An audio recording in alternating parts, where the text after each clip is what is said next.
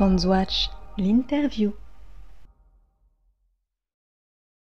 Bienvenue dans ce nouvel épisode des podcasts Fondswatch, avec ce jour le parcours d'un décideur, stratégiste, mais aussi entrepreneur du monde de l'asset management, Jean-Baptiste Barenton.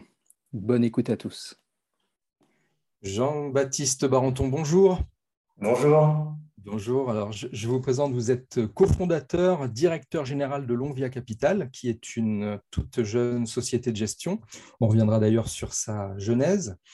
Mais de façon plus large, on va parler euh, ce jour de votre carrière, mais surtout de votre parcours de décideur en, en asset management. J'ai envie de dire parcours, car j'y vois une dimension peut-être plus personnelle. Un parcours, c'est fait d'événements, de moments clés qui nous font prendre tel ou tel cap, et puis c'est fait aussi de rencontres dans votre cas, j'imagine, euh, vous en avez eu un certain nombre. Quelles ont été ces, rencontres décisives? Alors oui, euh, effectivement, en termes de rencontres, euh, je pense à, deux personnes qui sont totalement liées à Londia Capital. La première, c'est François Badlon.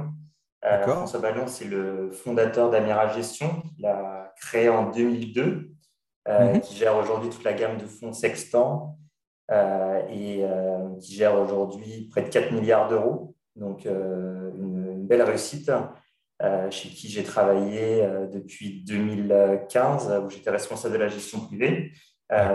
Et, et, voilà, François, c'est une, personne très, très intéressante, qui est férue de, de, littérature, surtout le business, qui aime les sociétés, l'entrepreneuriat. et donc voilà, c'est une belle rencontre. Et puis aussi une deuxième personne qui est Cyril Carrière, qui est un géant de fonds euh, de small and mid cap européenne, on va dire euh, l'un des meilleurs dans son domaine, qui est passé par chez Rothschild, par chez Barclays, par chez Groupama. ça doit être un des recordman de, de détenteurs de fonds LIPER, qui sont des récompenses obtenues pour la qualité de, de sa gestion. Et donc, voilà, ce sont deux personnes avec qui on s'est associé pour créer Londia Capital, avec Cyril Devancé, qui géré depuis longtemps également avec Cyril Carrière. de belles oui, rencontres. Bien sûr. Et, et, cette, cette, création d'entreprise, c'était il y a combien de temps? Alors, on a, enfin, ça a demandé un peu de travail. Donc, on travaille dessus depuis 2019 et on a lancé la, la gestion en octobre 2020. D'accord. Presque deux ans pour la gestion. Pour, pour, euh, pour, embrayer maintenant sur euh, la, philosophie de gestion qui vous anime, vous, j'imagine qu'elle est indissociable de la philosophie de gestion de, de, Lonvia. Comment euh, peut-on la, la, caractériser en quelques axes principaux? Oui, alors c'est une philosophie de gestion qui est très intéressante, qui a été développée par Cyril Carrière depuis 2008. Euh, c'est une philosophie de gestion qui a permis de battre euh, sensiblement le marché, euh, qui fait plus de deux fois la performance du marché depuis 2008. Et c'est une philosophie de gestion très axée sur le long terme. C'est pour ça qu'on a décidé d'appeler la société Lonvia et qui mhm. est axée sur la croissance. C'est-à-dire que Cyril et toute son équipe investissent dans des sociétés en forte croissance. Donc d'abord, il faut que le marché soit en forte croissance. Deuxièmement, euh, il faut que la société soit la mieux disante sur son marché en termes euh, de technologie, de savoir-faire. Et la troisième couche de croissance, c'est que l'on recherche des sociétés euh, qui sont sur le point d'avoir un accélérateur de croissance, par exemple parce qu'elles vont se développer aux États-Unis, parce qu'elles sont sur le point de lancer une autre verticale de produits, ou encore parce que ce sont des dirigeants qui sont euh, des pros du M&A euh, et qui sont capables d'intégrer des sociétés au fur et à mesure. Et donc, on appelle ça les cercles vertueux de la croissance. Et donc, quand vous cumulez tous ces cercles, ça fait de, très belles histoires et des sociétés que l'on garde en portefeuille parfois pendant 7 à 10 ans, tant qu'elles ont les moteurs de la croissance euh, eh bien, euh, on les accompagne dans la durée, sur le long terme, et donc l'on vient. Voilà. Et, donc, sur, cette philosophie de gestion, euh, est-ce qu'on pourrait parler d'un stock picking? Exactement, oui, c'est uniquement ça. Mhm. On choisit entre 50 et 60 valeurs les plus belles en termes de croissance et qui respecte les, différents niveaux dont je vous ai parlé. Et donc, on a un univers en Europe qui est, très, très dense, hein, parce qu'il y a plus de 3000 valeurs cotées. Et donc, nous, notre travail, le travail de l'équipe de gestion de, de Lonvia, c'est d'en sélectionner 50 à 60. et donc, c'est véritablement du stock picking. D'accord, donc sans, sans dogme vraiment euh, préétabli, mais avec euh, des, filtres successifs pour arriver à, un univers de, valeurs qui soit de plus en plus euh, rétréci. C'est bien ça? Exactement, exactement. Et on pense que pour investir sur le long terme sur les marchés financiers, la philosophie de gestion croissance, c'est la, mieux placée, mmh puisque elle s'oppose pour, simplifier, à une autre philosophie de, gestion euh, qu'on pourrait plutôt qualifier de value. Euh, mais le value, c'est beaucoup plus difficile parce qu'en fait, euh, c'est essayer de chercher des sociétés qui sont décotées par rapport à leur vraie valeur intrinsèque. Donc, mhm. ce sont des sociétés qui ont une valeur intrinsèque de 100 et qu'on va pouvoir acheter sur le marché à 70, par exemple.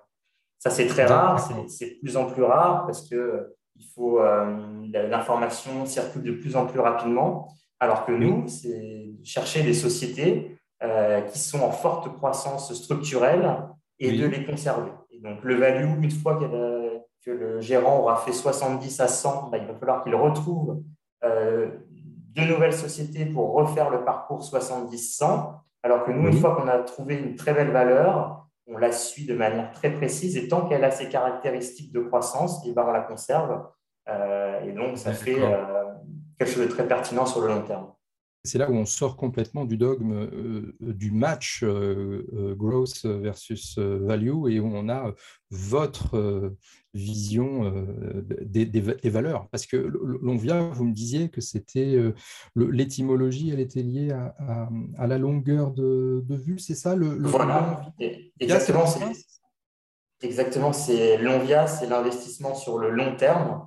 Euh, euh, et, là aussi, c'est une vision qu'on a, qu'on a voulu euh, ajouter. Donc, Lonvia, c'est à la fois l'équipe de gestion long terme, mais c'est aussi l'accompagnement de nos investisseurs et, un accompagnement de, qualité. Et, et, pourquoi le, long terme?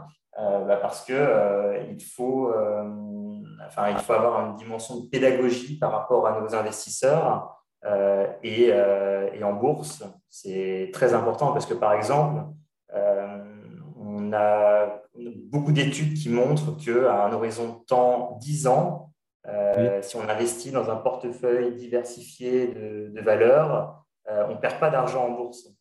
Et donc là aussi, c'est dans cette optique qu'on a créé Lonvia pour faire la promotion de l'investissement en action et de dire que bah, entre une obligation euh, d'État qui cote avec des taux négatifs euh, et euh, dans un cadre d'augmentation des taux et un portefeuille de valeurs très bien choisi avec du stock picking avec un horizon de temps long, eh bien, nous, notre réponse, c'est que les investisseurs, notamment dans un cadre d'inflation, ont vraiment intérêt à choisir le portefeuille d'actions diversifié et a fortiori choisi par un des des meilleurs gérants d'Europe.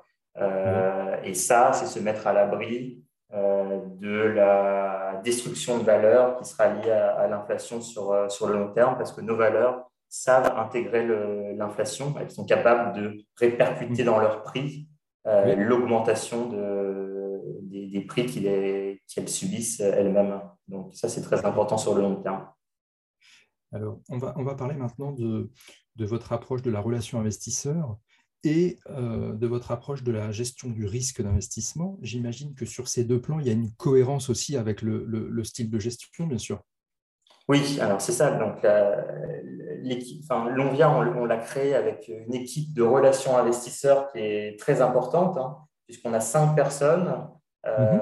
Deux personnes avec une succursale en en Espagne, qui s'occupe du LATAM, euh, de l'Italie, de l'Espagne, euh, du Portugal. Et à Paris, on a une équipe de trois personnes, euh, dont une personne s'occupe de tout le monde anglo-saxon, distribution, retail, et également une personne dédiée aux investisseurs institutionnels. Donc voilà, une équipe très large pour avoir un accompagnement, pour donner de l'information, pour écrire de, nombreuses newsletters, et notamment quand le, marché est plus difficile, c'est là qu'il faut être présent et, et expliquer. et effectivement, vous, parliez de, l'approche euh, par le risque. Euh, nous, euh, on pense que parfois on se trompe d'indicateur, hein, puisque souvent c'est la volatilité qui est donnée pour mesurer le, risque d'un mhm. placement. Et, en fin de compte, ça, c'est vrai sur le court terme. C'est vrai si vous devez liquider votre position dans une semaine, dans un mois ou dans quelques mois pour, euh, pour faire un achat. Mais par contre, si vous financez votre retraite, bah pour moi euh, et pour toute l'équipe euh, chez, chez Lonvia, bah le plus risqué, c'est d'investir dans, les, dans un placement, on appelle ça un placement nominal, hein, c'est comme des obligations, des, des, placements en fait, qui ne peuvent pas répercuter l'inflation. Euh, et, moi, il y a toujours quelque chose qui, m'a marqué. Euh, si on a une minute, c'est une anecdote sur, euh, sur mes grands-parents qui, qui, ont travaillé toute leur vie et qui ont toujours tout placé dans l'équivalent fonds en euros parce qu'ils avaient un projet, c'est d'acheter leur maison.